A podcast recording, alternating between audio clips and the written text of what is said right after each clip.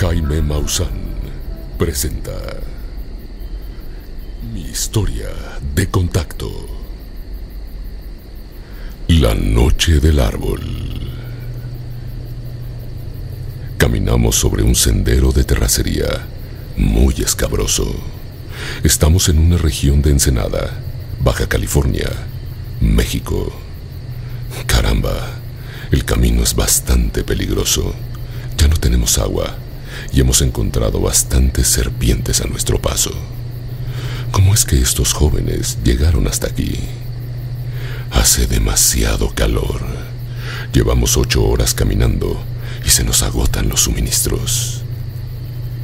Corre el año 1997 y nos dirigimos a este lugar para investigar la historia de tres jóvenes, Raúl Fabricio, Lamoni González y Salvador Villanueva, quienes el 17 de mayo tuvieron un encuentro con más de 50 o 100 seres de características extraterrestres. Nuestro equipo de investigación y un servidor, Jaime Maussan, nos dirigimos al lugar de los hechos para investigar esta fascinante historia. Vaya, al fin hemos llegado. Esto ha sido una verdadera aventura. Nos hemos quedado sin agua y ahora tendremos que ser rescatados. ¿Cómo encontraremos el camino de vuelta?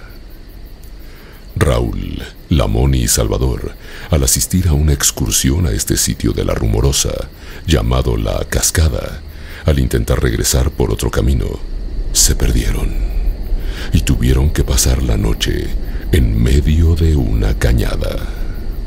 Al oscurecer, tuvieron que trepar en un árbol de encino por temor a ser mordidos por una serpiente. Ha caído la noche y los jóvenes se disponen a descansar. Están agotados y temerosos. Se han perdido en el camino. Mañana se tendrá que buscar la manera de regresar a casa. Está muy oscuro y a cierta distancia, Salvador ve que las estrellas se mueven. Al menos eso pensó, ya que era lo único con luz que se podía vislumbrar en el lugar. Las luces que se mueven se acercan rápidamente y los jóvenes piensan que se puede tratar de sus compañeros de excursión los han encontrado. Pero solo observan que cada vez más luces se unen a ese grupo y de ahí provienen pequeñas criaturas de aproximadamente un metro de altura.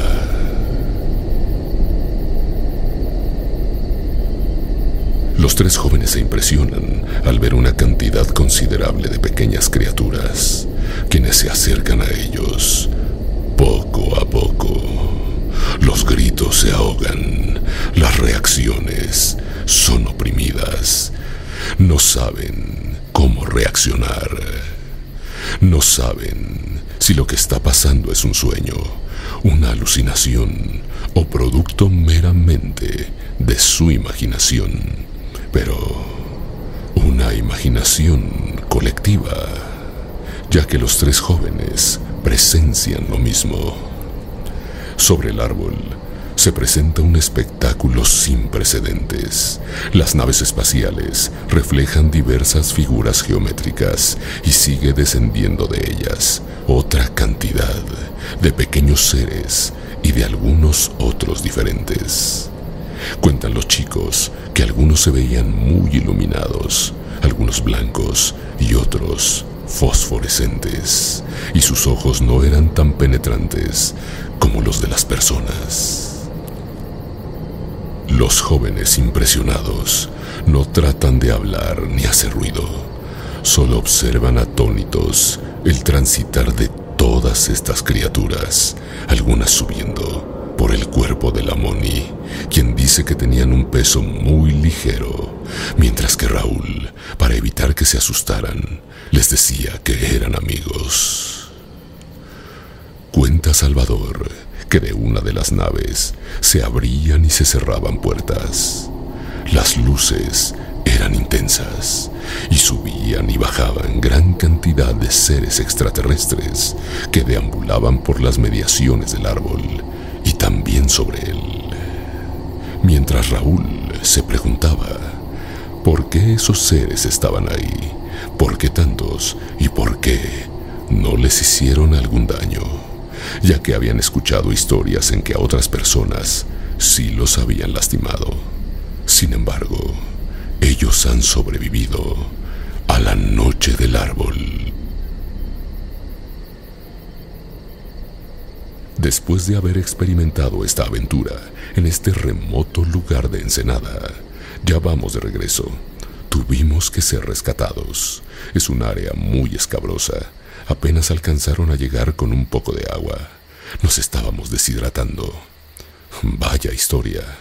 Lo relatado por estos chicos es sin duda para un guion de cine. No todos los días hay encuentros extraterrestres de esta magnitud y tan masivamente. Lo único que nos deja pensar y seguir razonando es que definitivamente no estamos y nunca lo hemos estado.